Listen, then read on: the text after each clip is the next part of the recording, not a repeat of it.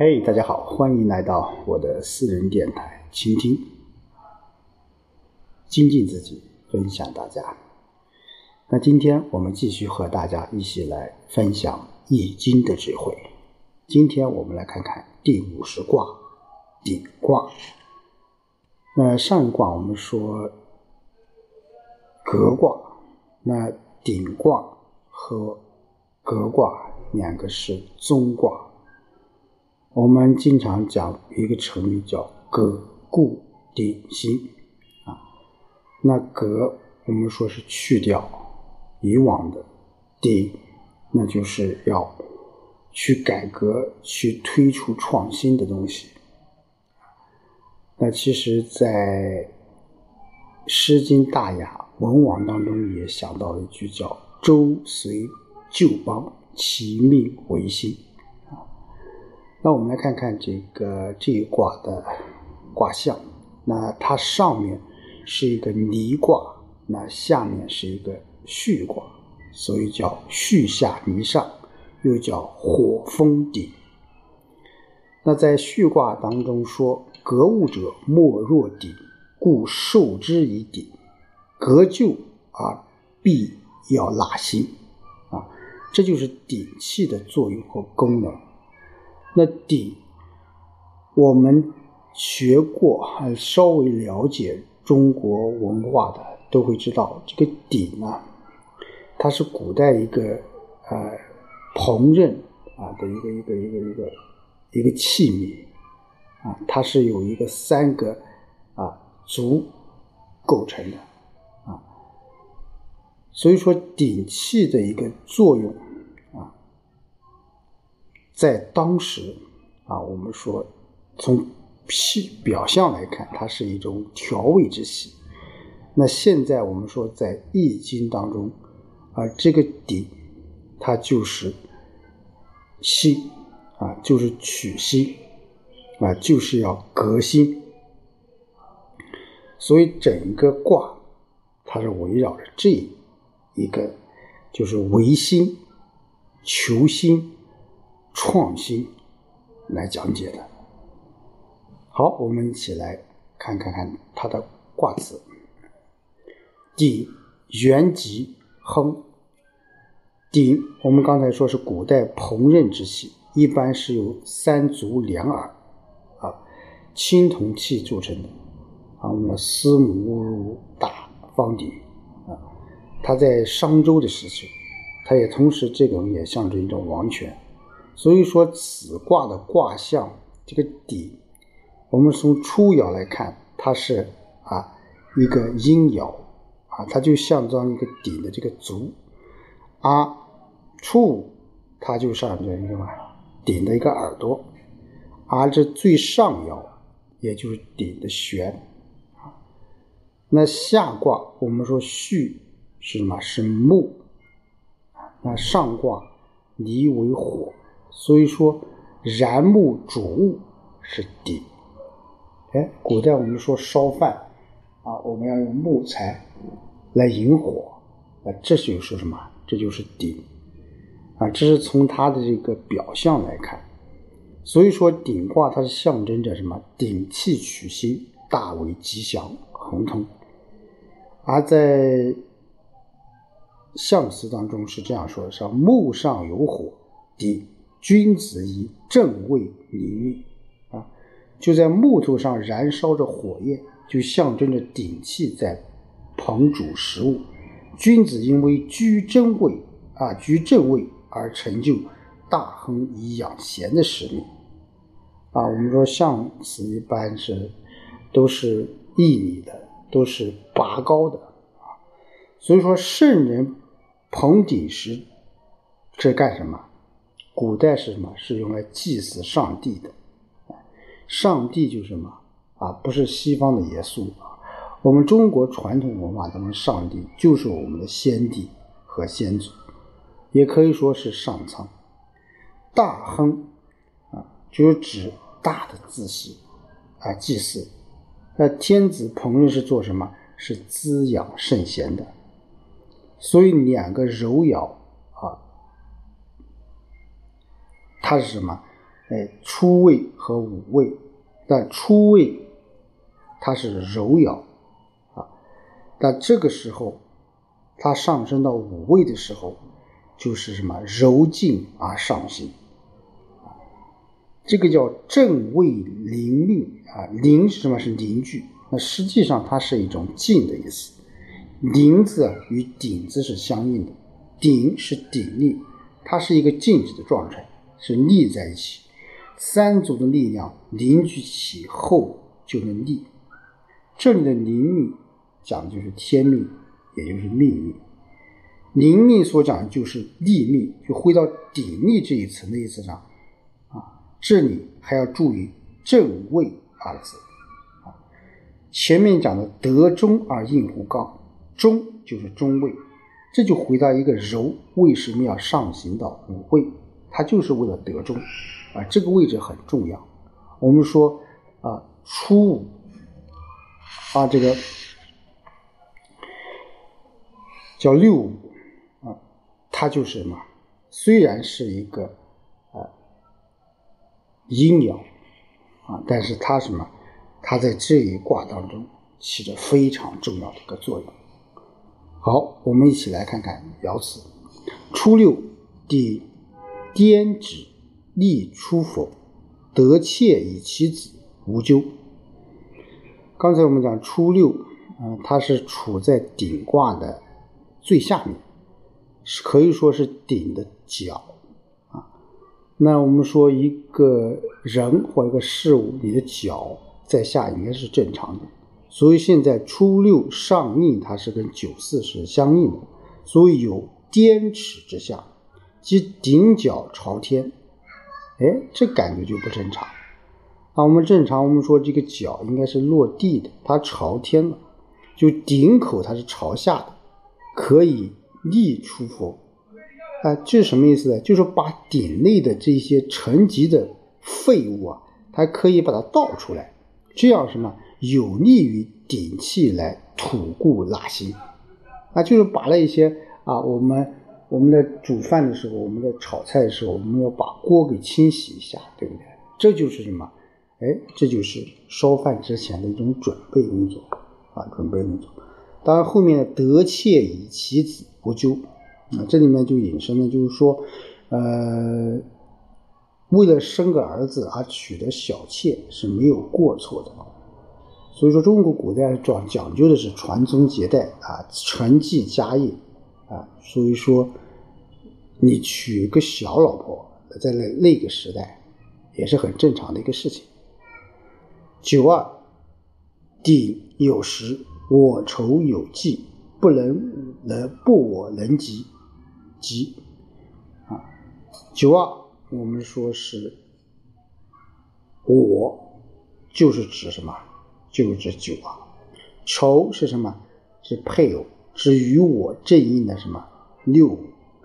那我们说九二本身它是一个什么？是一个刚直，有刚阳充实之象，故说鼎而食。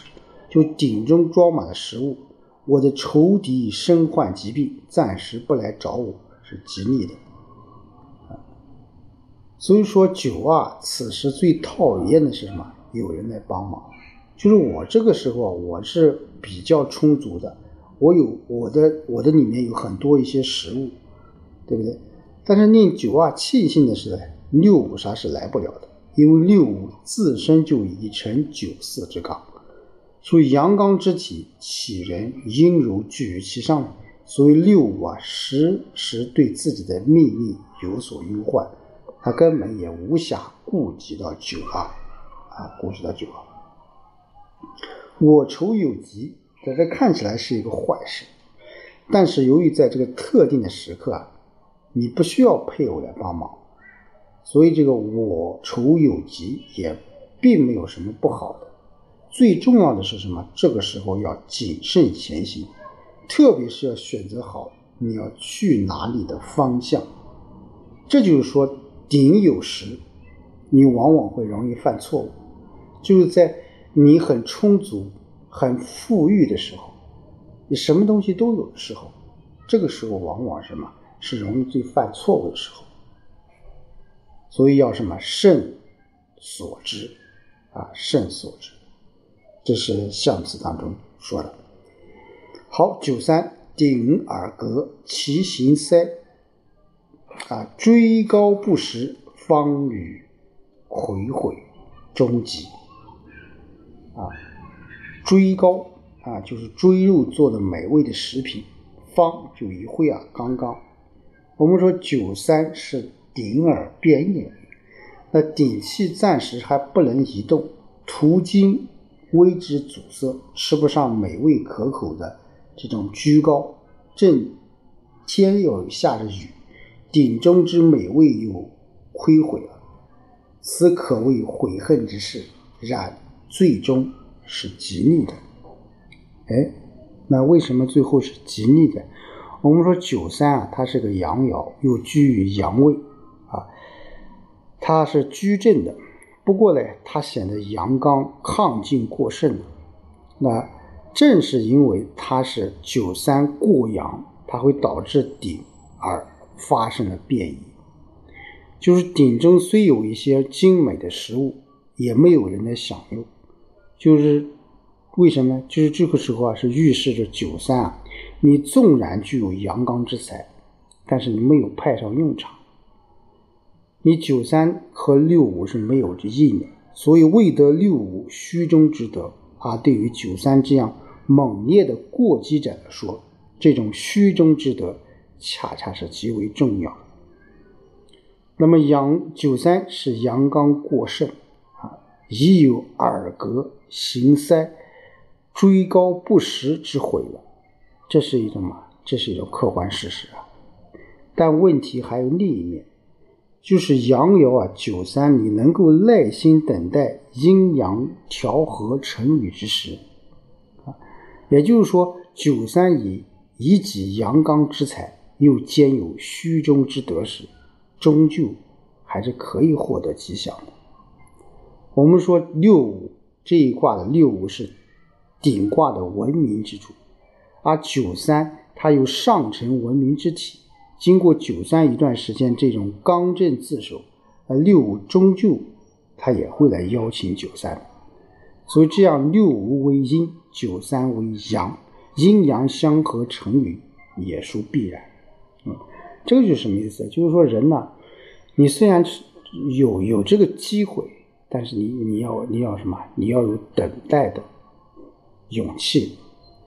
啊，或者是等待的啊魄力，不要说这个没有指望了，一年、两年、三年、四年，啊，甚至是五六年都没有期望，但是往往坚持就这样，坚持到最后，我们经常讲，坚持到最后就是胜利。它不仅仅只是一句口号，还是要付出行动的。所以九四。底折足，腹弓肃，其心卧胸。到九四啊，我们说这个顶气啊，它折断了顶足啊，那你王宫的美食也被倾覆于地，地上和顶气也被弄湿了，肯定就有凶险了。我们说顶突然他的脚断了，那这个。鼎它肯定会倾斜，那它的美食就会什么，就会倾覆。那这样，那肯定是凶的。所以对这一爻的意思啊，那孔子在《系辞传》中也明确指出，叫德薄而位尊，知小而谋大，力少利任重，先不及也。什么意思？就从爻象上来看。九四啊，他身为阳刚之才，居上体之下，上承六五所承负的责任已相当的繁重，而九四还与初六它是相应的，又要将自己的得失于下，他是力所不能及的。那况且初六早已发生了点指，顶角朝天，九四怎么能不折足来复实呢？啊，复述呢？所以说在这里也就是比喻啊。啊，九四是居大臣之位，却谋求君王之事。所谓不在其位，不谋其政。这种凶险是与自己不自量力是很有关系的。因此，我们说你在什么样的位置，位置很重要。易经讲究的就是位置。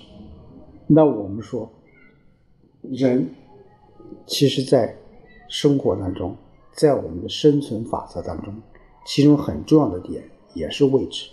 你要站对位置，这样你才能什么？才能站得稳，站得久。六顶黄耳，金旋。金旋立针啊，什么叫金旋？就是用青铜做的旋，所以顶器配上金黄色的顶耳和有青铜做的旋，这是有力的。那么说顶的功用，你要把它发挥出来。那其中最关键的问题，你要发挥顶的作用，就在于顶器它要能够移动。我们说任何一个事物，如果你长久的处在那个位置。就显得什么？显得没有多大作用。那顶气就更如此了。你不能说这个顶气老是在这里，你要有移动啊，要有移动。那移动顶气的必备条件就是要有虚中之啊和可贯之旋。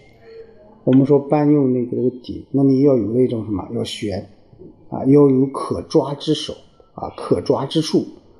那黄色是中色，黄耳就是虚中之啊。就预示着六五是以柔居中，那金旋金旋是刚坚之旋，就预示着六五居阳位，而又或者九二阳刚之意。所以耳不虚中，不能人旋，旋刚强，不能举鼎。所以这说明六五已经呢什么有了以鼎的这个客观条件，所以是嘛是力争的。上九顶欲弦，大吉无不利。啊就鼎气啊，它是配有玉质的弦，大为吉祥，是无有不利的。所以说到了上九啊，这爻啊，它还是讲好的。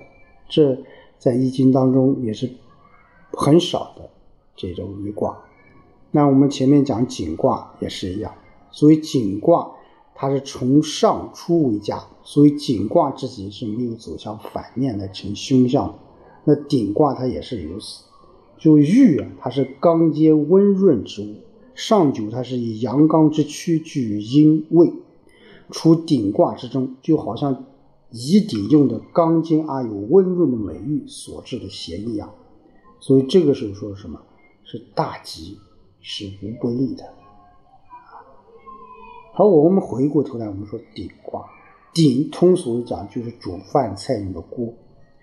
那锅，我们说。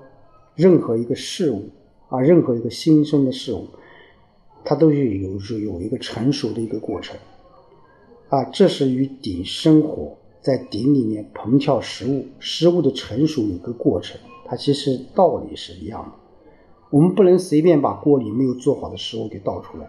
如果锅里的食物还没有到火候，你就会功亏一篑。另外，我们说锅它的容纳，它能接受。它也能够付出，啊，它会接受水煮、火烤，啊，最后还能够啊做出一个香气四溢的这种饭菜，因此我们说锅啊，我们每一个人在生活当中都会用到。那其实每一个人，我们都在烹调着自己的人生，啊，过日子酸甜苦辣咸，样样都有。好日子有好滋味。好，今天就和大家说到这里，我们下周再见。